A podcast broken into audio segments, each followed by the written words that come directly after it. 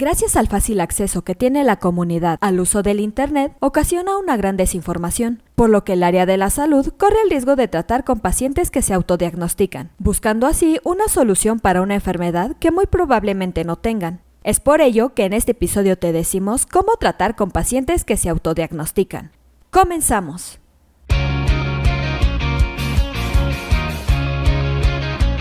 Esto es Asistencia Médico Legal, su empresa de responsabilidad profesional médica, en la cual te damos tips y consejos que te ayudarán a destacarte en el sector salud y evitar cualquier contratiempo con tus pacientes durante el desarrollo de tu profesión.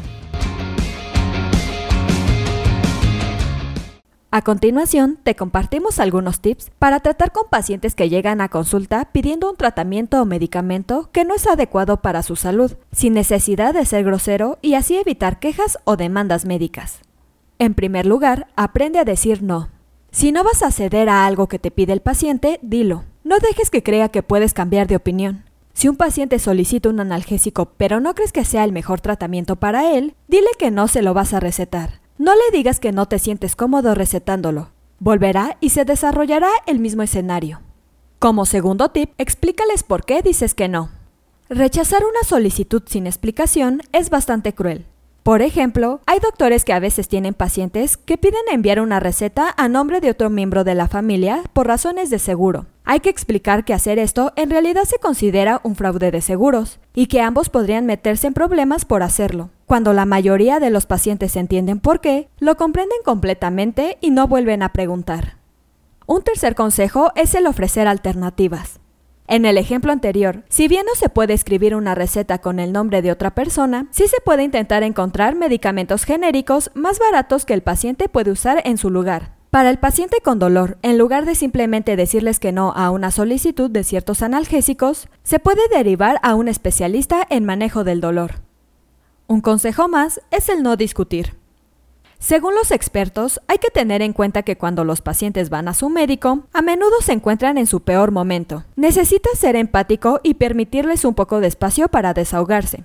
Todos sabemos que el sistema de salud no es el mundo más fácil de navegar en estos días. Pero si el paciente se vuelve demasiado agresivo, también debemos saber cuándo decir lo suficiente y no discutir más el asunto.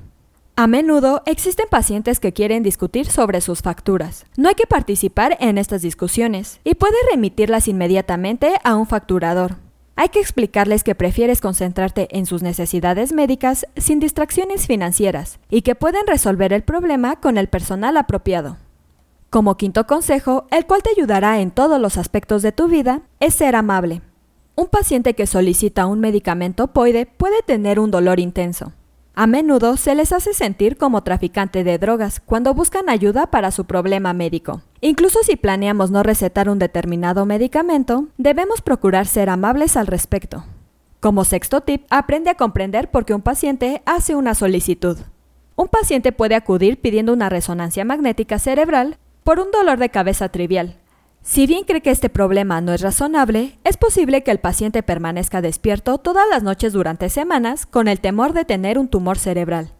Cuando comprenda por qué está haciendo una solicitud, puede abordar el motivo subyacente. En el ejemplo antes mencionado, puede explicar por qué sus síntomas no sugieren un tumor y no necesita el estudio. Decir simplemente no no le resuelve a este paciente en absoluto. Todavía se queda con el miedo. Por último, recuerda establecer políticas por adelantado. Es mucho más fácil decirle a un paciente que es política de su práctica. Por ejemplo, no recetar ciertos medicamentos. Asegúrate de que tu personal esté de acuerdo con estas políticas y que todos le digan al paciente la misma información. Eso es todo por hoy. Te invito a no perderte nuestros próximos episodios. Y la forma de no perdértelos es suscribiéndote a este podcast desde tu aplicación preferida. Y si te ha gustado este episodio, compártelo en tus redes sociales, con lo cual estarás ayudando a otros colegas a mejorar dentro de su consultorio o clínica y estarás ayudando a llegar a más personas. Si gustas dejarnos algún comentario o valoración en cualquiera de nuestras plataformas, te estaré muy agradecida, ya que sabré que estás ahí. De igual manera, te invito a que visites nuestra página en www.asistenciamedicolegal.com, así como nuestras redes sociales que son Facebook, Instagram y Twitter. Hasta la próxima. Everybody says that good things never last.